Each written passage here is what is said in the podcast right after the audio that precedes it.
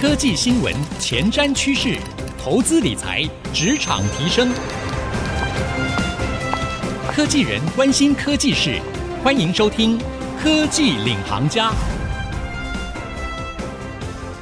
听众朋友，大家好，欢迎收听《科技领航家》，我是节目主持人朱楚文。好，这一波疫情呢，最近大家应该要感受到这个心情可以稍稍放松了哈。我们要感谢台湾政府，还有我们全体台湾人民的努力，一步一步往解封去迈进了。不过呢，虽然说现在疫情比较趋缓了，嘉玲已经回来了，但是职场或者说你去看很多公司现在的上班的形态，似乎都出现了一些改变。哎，以往呢，我们都是习惯上班下班进公司啊，哈，开会。但是呢，现在哎，随着这一波疫情，大家慢慢的开始了。数位转型，哎，远距上班开始被保留在一般上班的形态当中。好，事实上呢，其实最近啊，这个五月份的时候，美国德州。农工大学管理学的副教授，有一位副教授叫做 Anthony Close 啊，安东尼克罗兹啊，他就在彭博提出了一个大辞职潮这个词汇。他的论点是什么呢？他就说哈，其实，在这一波疫情，他没有观察到一个现象，就是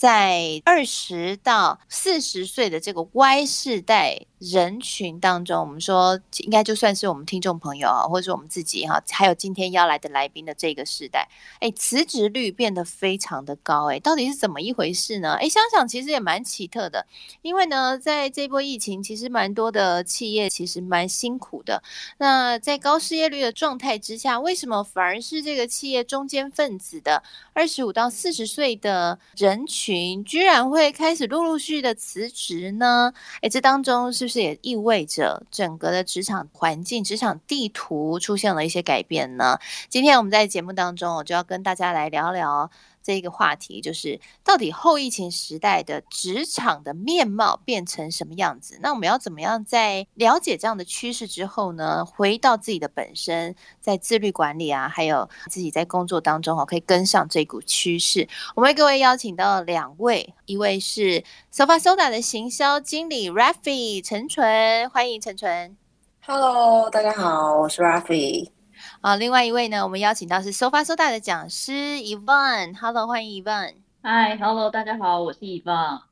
嗨，这个 Yvonne 哈，在 Sketch 设计软体担任这个 UX 的设计师，听说已经远距工作一年多了哈。对啊，我现在快要两年，其实过去一直都是有远距的经验了。基本上公司是没有办公室的，所以全部人都是在自己家或者各个地方工作。哇，那今天邀请你来邀对了哈，因为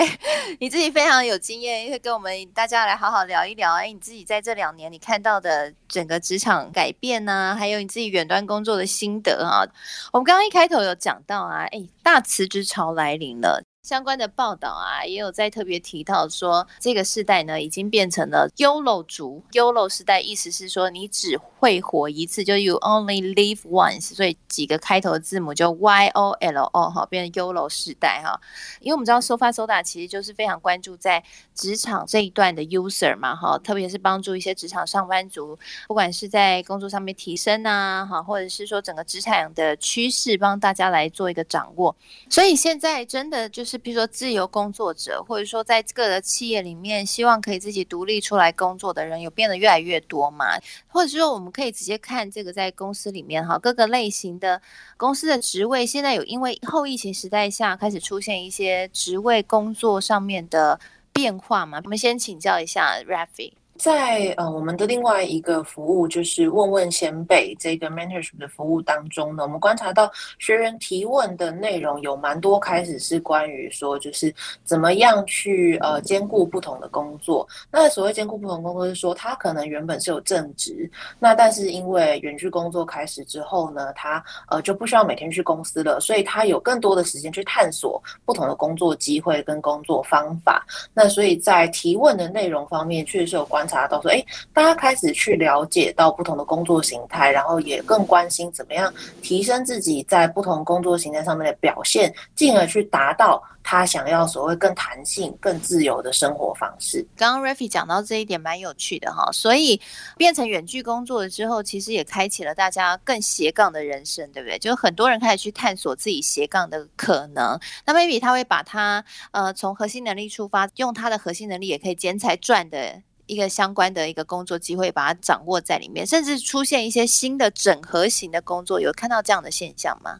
对，确实就是呃，以我们平台上学员在提问的一个例子来说，就是他可能本来呢是在一间科技公司去做全职的工作，那但是他开始远距之后，他也去协助了呃，不管是线上或线下的一些其他单位，然后去发展自己原有的能力。那像最常见的就是 PM 或 UI UX Designer 这一块，嗯、对他们都有很多的机会去接触到不同的工作。机会，然后也都会去发展不同的，可能是 side project 啊，或者是副业等等。嗯，就在线上组一个 team，你就可以远端去协助其他的 team 来做一些 team work。那我想这个部分以望应该蛮有经验的。以望你自己现在在远距工作的话，你的工作内容会是很固定的吗？还是说，其实你自己就是会是呃很多个分身，然后有。同时去处理不同类型的工作的 project，然后这也会是你工作的日常。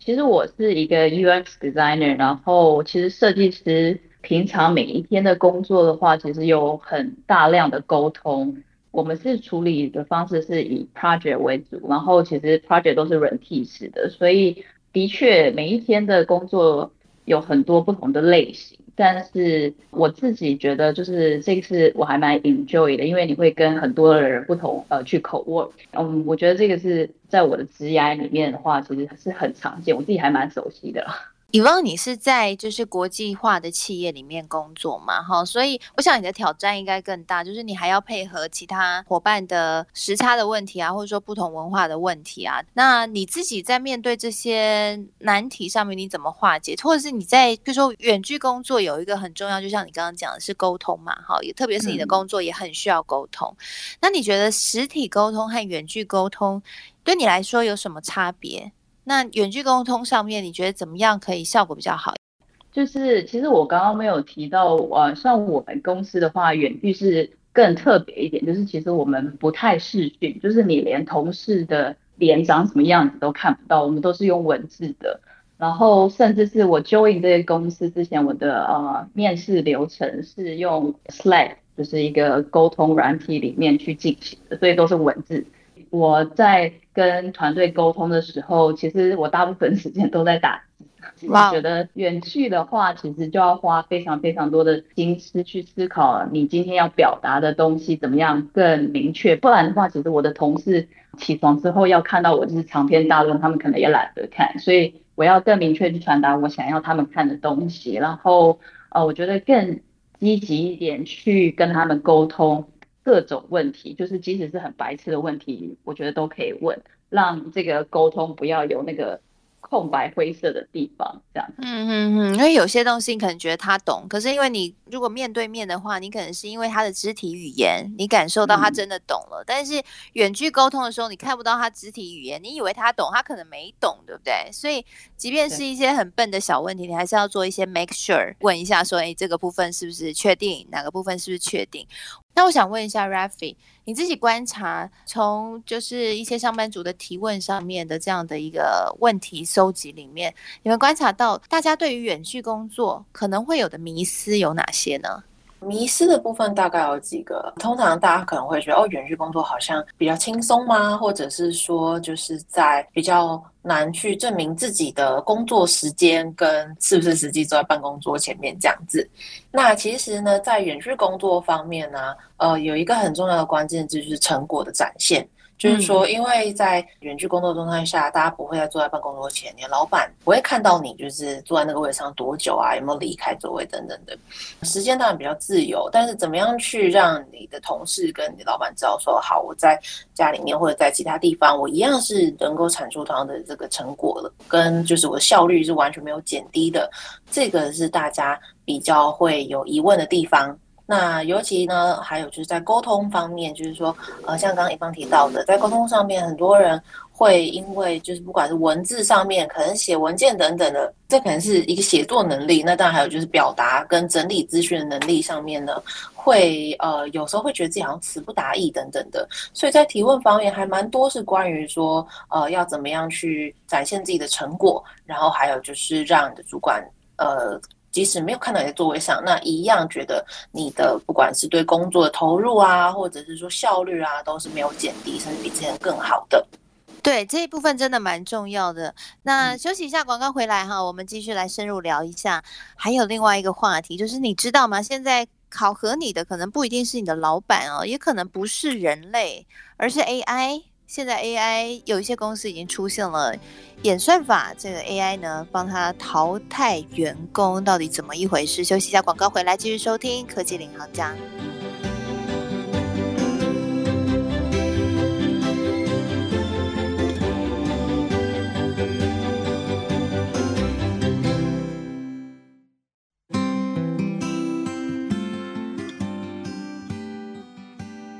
欢迎回到科技领航家，我是节目主持人朱楚文。今天呢，我们在节目当中，我为各位邀请到的两位非常具有远距工作经验的美女哦，还有一个是对于这个职场非常了解的，也是美女了哈。一位呢是 Sofasoda 的行销经理陈纯 Rafi，另外一位是 Sofasoda 的讲师 Yvonne。那下半集的节目，我们想要跟大家再聊一个话题。未来考核我们的可能不是我们的老板而已，我们有可能会被 AI 裁员。我们先讲几个例子吧。大家对于 Amazon 这间公司应该都很熟悉哈，亚马逊它最近呢就有送货员被演算法开除了。那不只是 Amazon 啊，俄罗斯有一间游戏支付公司，它最近也利用 AI 演算法解雇了一百四十七名的员工，相当于是公司内部将近三分之一的人。好，你说这 AI 演算法怎么能够解雇员工呢？好，原因呢就是因为我们大家变成这个远端办公啊，混合办公啊。出现了更多的这个监控的工具，那这个监控工具可以去确认一下你到底有没有好好的在认真工作，还是说你的效率非常的低，检核一下员工是不是真的有达到他预期的这个目标 KPI 哈？诶，这件事情我想大家听了可能会觉得有点。毛骨悚然，是一个新的一个趋势，我们应该要掌握的。我想要先问一下 Rafi，Rafi，你有注意到这样的一个现象吗？你自己怎么看待这样的一个议题？其实我刚好听到一个也是在业界的朋友分享，就是他们在远距上班的期间呢，公司有一套系统，他们会不定时的发出一个呼叫。那如果十分钟内没有回应那个呼叫的话呢，就会被判定为不在座位上。十分钟内，对，十分钟要回来回应那个呼叫，这样子，其实可以看得出来说，在远距工作的浪潮之下呢，很多还没有习惯呃这样子的工作方法的企业主或者老板呢，都还是要呃想办法去了解自己的员工部署上班时间到底在做什么。那当然，刚刚讲的是一个比较。有趣的例子，但是其实这就反映出来，就是说员工到底要怎么样去证明自己远距工作的生产力跟投入。那所以说在这边的话呢，其实呃，我们自己观察到。学员很多都会去呃开始去看一些跟绩效相关的课程，尤其呃我们曾经开过一堂 OKR 相关的课程，嗯嗯、那就是让大家呢会特别去关心说，好，我既然不在座位上，那我的工作成果怎么展现？我怎么样去量化？怎么样去制定这些呃关键的指标？这些呢是他们可以用呃另一种方式。去呈现自己工作成果跟产能的方式。那当然，这样子的议题，呃，在台湾目前还算还比较仅限在于可能科技业、科技新创、呃，数位圈。但是可以想象，在不久后呢，应该在其他的产业也慢慢会开始重视这样子所谓成果展现，然后还有个人产能评估的一个议题。那以往你自己。对这个部分有感吗？你现在的公司有使用一些确认你们自己绩效的一套检核的方法吗？哦，我看到遗忘在摇头了。是我们公司基本上是呃结果导向的，所以没有去限定说哦你什么时间要工作，所以更不可能用这种系统去 tracking 啊、呃、有没有摸鱼。呃，我觉得在远距这个工作形态里面，其实还有一些细别的区分，像是有些公司是有报非同步工作的，像我们的公司就是。非同步是什么意思？非同步就是你今天想要半夜工作，想要早晨工作，就是你自己去安排你的工作时间都很弹性。但是基本上你只需要在我们这个 project 要 deliver 的时候，你可以把你的结果只要是 on time 送出来，然后你的 team member 对你也没有任何怨言，就是你的 collaboration 也是很好的话，那都是没有问题的。我自己没有这个呃遇到这种。系统 tracking 的问题，但是我，但我我自己觉得这个是呃一个信任感，就是你跟呃你的老板团队这个互动的过程中，你要让他们知道说，呃你什么时间会出现，像我会很明确的跟我的团队让他们知道说。我今天就是跟他们下午的呃，可能三点到五点是时差 overlap 的时段，那我就会出现。所以我们如果要讨论任何东西很重要的时候，我们就会在那时候进行。其实我自己有想到一个状态哈，因为我自己呃的工作形态也是就是非常的弹性，然后我就是几乎都是以远距的方式来完成各个不一样的 project。然后我其实在想，会不会以后公司它对于员工的 KPI 的制定不再是以他上班的时数，而是会以他的专案完成度，嗯、或者说完成一个人扛多少个专案，更明确的方式去定义他的 KPI，这会不会成为一个新的趋势？我觉得，呃，企业主在未来其实不只是一般的员工要去应对这种后疫情时代的不同工作形态，其实企业主也需要去改变他们的思维，因为就像你刚刚有提到嘛。AI 可以去 checking，就是员工的工作到底有没有效率啊？但是其实呃，其实未来也有一个大家一直在讨论，就是其实 AI 可以取代很多的工作形态嘛。那如果说有一些很重复性很高，如果可以用工作时间就可以计算的那些工作的话，其实是很多都可以被 AI 取代，没错。但是呃，员工就是真的在工作的职场工作的人的话，其实要思考的是。我们今天的产出要怎么就是超出老板的期待？其实，呃，我觉得那个是更更难做到的，就是比较需要去用到大脑的。对，因为就像刚刚 Rafi 有提到的哈，就是有公司会 check 你十分钟就要来回应，但是其实换一个角度来想，好，我现在就算我完全符合公司的期待，我十分钟就来 check 一下，那请问这对于公司整体的提升，或是说整个产出的更有效率化，有什么样的帮助呢？确实，就像刚刚 Yvonne 讲的，或许我们未来企业主的思维也要改变，远距或者我们说数位时代，你去提升企业的竞争力，应该好好利用这个远距。工作这样的一个新的时代趋势，去想说这样的工作可以帮助我企业提升哪个部分来提升竞争力，它有什么优势？但是我想两位都讲到一个重点，就是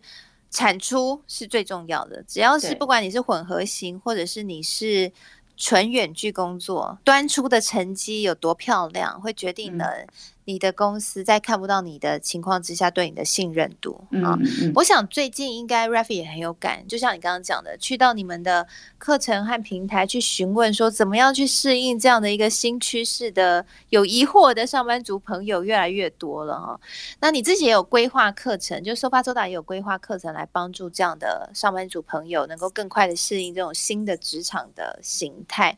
那最后是不是可以给我们一些建议？就是你在规划课程的时候，你觉得哪些是如果有这样需求，上班族是特别需要去学习的？然后以及有没有一些建议可以帮助现在正在困扰中的上班族可以赶快突破的？那其实，在课程方面的话呢，刚刚讲到几个，就是说去如何去量化你的产出成果啊，然后去展现你的目标的，呃，这些呢。比较属于沟通，然后可能向上管理，还有软实力相关的课程呢，都是目前非常热门的。那呃，针对像科技新创、数位产业的呃伙伴呢，我们也特别帮大家准备了跟产品相关的课程，因为。呃，目前来说，就是远距工作最多在台湾这边，还有香港，呃，最多的就是可能跟数位产品相关的工作者。那所以在这边，我们也特别观察到说，呃，产品管理然后还有产品优化、产品设计这一块的课程呢，呃，都是最近特别热门的。那另外一个就是沟通，刚刚讲到的，不管是呃向上管理，然后平行的沟通，还有呢，呃，一个是洞察的部分呢，也是我们近期在课程呃以沟通方面来说，大家特别关注的。那呃，大家可能会觉得说，哎，软实力这个东西到底对于我的工作表现上有什么样的？呃，差别平常在办公室的时候，可能比较不容易展现出来，但是一旦拉开了距离之后呢，沟通能力啊、表达能力，然后洞察力这些呃特征的，这每个人的个体差异呢，就会呃表达特别明显了。嗯，了解了解，对啊，确实是这个部分是非常的重要哈，在沟通，在整个软实力的培养上面。那以往你自己在看这些课程的时候，你觉得有没有哪个部分是你觉得特别好用的？呃，我自己在看 Sofa Sola 的课程的话，我觉得最好用就是你可以跟真的很多业界呃在不同领域很有经验的 mentor 呃直接的 connect。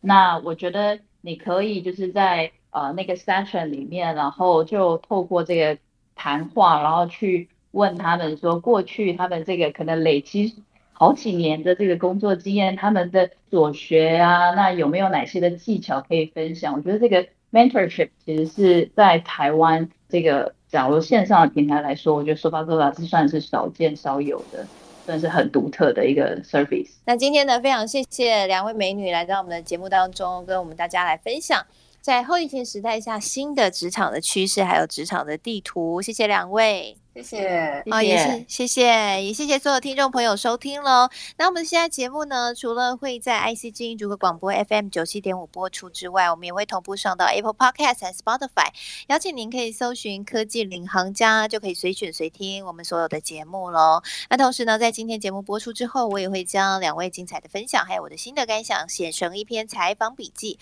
放在我的脸书粉丝团，搜寻“财经主播主持人朱楚文”，就可以看得到喽。邀请您一起来掌握职场后疫情时代的新趋势，成为更好的自己喽！谢谢大家收听今天的节目，我是楚文，我们下次再会喽，拜拜。